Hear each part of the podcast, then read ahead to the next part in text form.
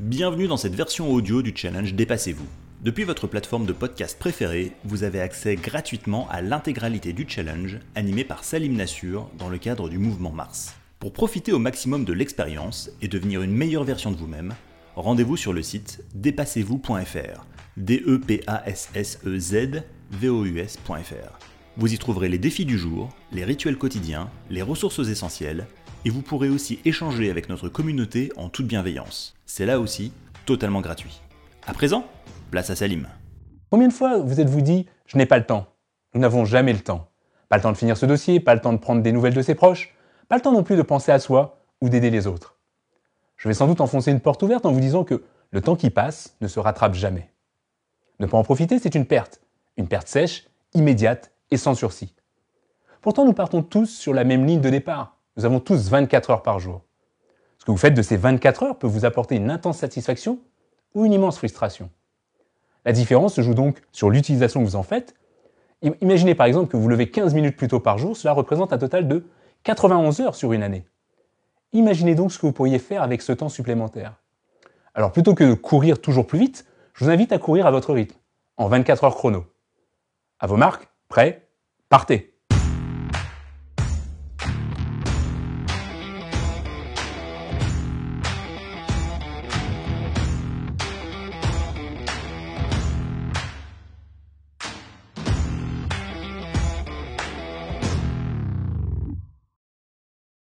il y a 8760 heures dans une année. Et on peut apprendre une langue de base, comme l'anglais par exemple, en 480 heures.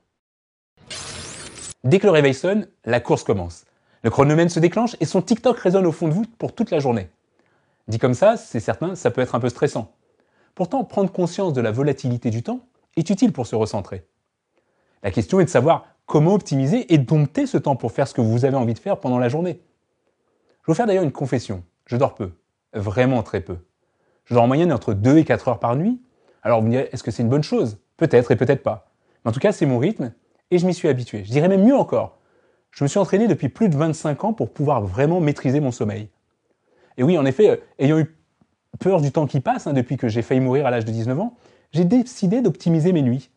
Alors aujourd'hui, l'optimisation de mon temps est d'ailleurs devenue une véritable force qui me permet de faire plus de choses pour moi pendant la nuit, pendant la journée, et aussi pour les autres. Sur une journée normale, une personne dort 8 heures en moyenne. Passe une heure dans les transports, 7 heures au travail, prend une heure pour faire des cours, gérer l'école des enfants ou faire de l'administratif, puis passe deux heures avec sa famille et ses proches, encore deux heures devant la télévision et les réseaux sociaux. Et enfin, en moyenne, une heure dans la salle de bain. Cela signifie que vous n'avez environ que deux heures par jour à votre disposition. Ces mêmes heures que la plupart des personnes passent devant leurs écrans. La question qu'il faut se poser alors et de savoir si passer deux heures par jour devant Netflix, Facebook, Instagram ou la télé est une façon optimale d'utiliser son temps. Bien sûr, on veut tous se détendre et profiter. Mais que se passerait-il si vous preniez ces deux heures, un jour sur deux, pour faire une activité qui vous sert réellement? Pourquoi ne pas faire par exemple une séance de sport ou de méditation? De lire un livre ou de s'intéresser à l'actualité autrement qu'en regardant les informations à la télé? De suivre une formation en ligne ou de travailler sur un projet personnel? D'aider votre voisine par exemple ou de faire du bénévolat dans une association? Gérer votre temps libre est un premier levier à utiliser pour tenter de mieux optimiser votre temps. Ensuite, il y a la question du transport. J'habite à Paris et je suis bien conscient qu'une heure de transport le matin et autant le soir semble être la norme en Ile-de-France. Si vous vivez en région ou dans une petite ville, vous avez déjà un avantage sur les Parisiens. Je me suis toujours forcé à être à 30 minutes maximum de mon lieu de travail. C'est un principe sur lequel je n'ai jamais transigé. Et c'est un principe qui m'a fait refuser des postes très importants pour des entreprises très prestigieuses. Et Pourtant, il ne faut pas voir cela comme un simple caprice de ma part, mais bien comme un moyen de garder le contrôle sur mon temps. Vous voyez, par exemple, lorsque je dois aller au travail, ces 30 minutes, je les occupe toujours de la même façon, de la façon la plus productive qu'il soit. J'écoute soit des podcasts, des livres audio, je prends des nouvelles de mes proches. Pour moi, le transport n'est donc plus euh, du temps perdu. C'est un gain de temps au contraire. Une fois arrivé au travail, je m'impose une grande discipline. Je fais peu de pauses, je ne fume pas, et ne buvant pas de café, je ne vais pas à la machine à café, sauf occasionnellement pour mieux me connecter avec mes collègues. En bref, j'essaie de maintenir mon attention concentrée le plus longtemps possible. Là aussi, le but est de maximiser mon temps en entreprise. Sur une journée de travail de 7 à 8 heures, il est facile de perdre une heure ou deux en passant d'un bureau à l'autre, en allongeant la pause café, en fumant des cigarettes ou en discutant avec des collègues. Vous connaissez probablement ces personnes qui réduisent leur temps productif à peau de chagrin. Pourtant, elles sont là, on les voit, elles s'expriment et elles font du bruit. Alors ne soyez pas comme elles. Non seulement votre travail sera plus efficace, mais en plus, vous partirez le soir l'esprit serein avec la sensation du devoir accompli. Dans le même état d'esprit, commencez et terminez vos réunions à l'heure? Tant pis pour les retardataires, et même si c'est votre patron qui est en retard. En effet, il est plus facile de trouver de bonnes excuses que de respecter ses interlocuteurs en arrivant à l'heure. Alors bien sûr, hein, à vous aussi de vous appliquer ces principes pour ne pas à votre tour être en retard et ainsi pouvoir respecter vos rendez-vous. Pour gagner du temps, essayez par exemple d'automatiser chacune de, de, vos tâches quotidiennement le plus possible. Par exemple, faites vos courses en ligne lorsque vous avez 5 minutes devant vous. Coupez les notifications de Facebook, Instagram et Twitter de votre smartphone. Enlevez aussi celles de vos messages liés au travail une fois arrivé chez vous. Voyez, gérer votre temps nécessite une grande discipline, mais pas uniquement. Il est aussi important de bien se connaître et de bien connaître son rythme biologique. On peut être exceptionnellement productif le matin très tôt ou euh, très tard le soir par exemple. Vous pourrez regarder sur Internet, il existe beaucoup de contenu en ligne sur la chronobiologie et je vous invite à les lire. La recherche sur le sujet est vraiment passionnante. Cela d'ailleurs me fait penser à un livre que j'ai lu euh, récemment, The 5am Club de Robin Sharma. L'auteur nous dit dans ce livre que le meilleur moyen de réussir dans la vie est de se construire une routine matinale efficace. Il faut donc se lever tôt afin de commencer sa journée à 5 heures. Le matin devient alors euh, vraiment productif et pendant que la ville dort, l'absence de distraction est la clé de votre réussite. Je suis le dauphin de la place Dauphine et la place Blanche à mauvaise. Les camions sont pleins de lait, les balayeurs sont pleins de balais. Il est 5 heures, Paris s'éveille. Paris s'éveille.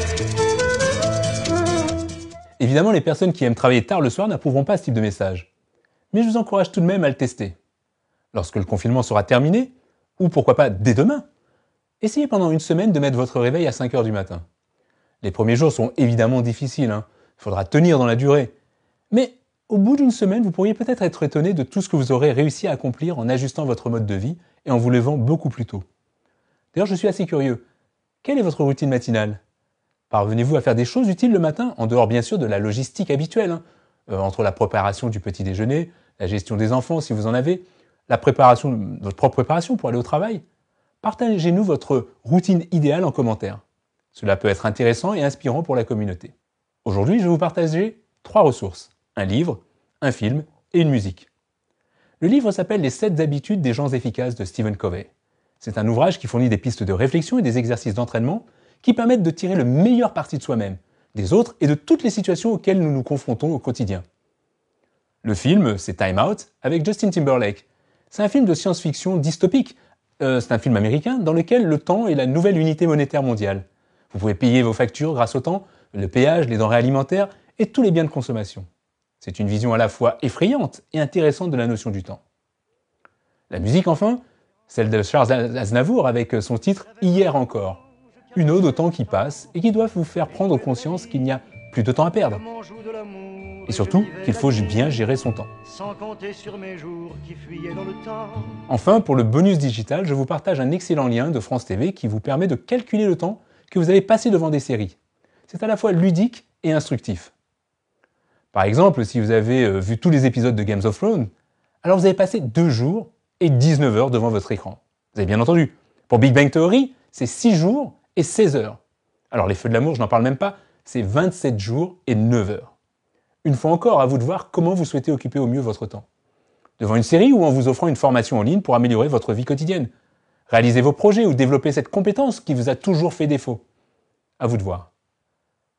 Pour le challenge du jour, vous allez optimiser votre budget temps en trois étapes. Après tout, le temps, c'est de l'argent ou presque. Concevez votre temps comme un revenu et notez vos dépenses dans un tableau. Pour la première étape, notez précisément comment vous dépensez votre budget journalier de 24 heures. Faites-le pour une journée type en semaine et pour une journée de week-end. Chaque minute doit être occupée. Un agenda, par exemple, peut vous aider euh, pour avoir une meilleure visualisation de cette répartition d'activités. Ensuite, la deuxième étape consiste à économiser du temps. Regardez les activités qui consomment votre temps et qui peuvent être réduites ou supprimées. Enfin, la troisième étape vous permet d'optimiser votre temps. Vous savez, ces fameuses minutes et heures que vous allez économiser pourront servir à mettre en place des projets utiles, à vous détendre par exemple, à faire du sport ou à passer plus de temps avec vos proches. En clair, vous aurez du temps de qualité. Pour conclure, on a tous 24 heures dans une journée. C'est un cadeau dont on doit profiter chaque jour. Alors s'il est bien humain et normal d'avoir des journées moins productives que d'autres, essayez de tenir sur la durée et d'optimiser votre temps dès que vous le pouvez. Après tout, le thème de notre challenge est bien dépassez-vous. Pour profiter au maximum de l'expérience et devenir une meilleure version de vous-même, rendez-vous sur le site dépassez-vous.fr. D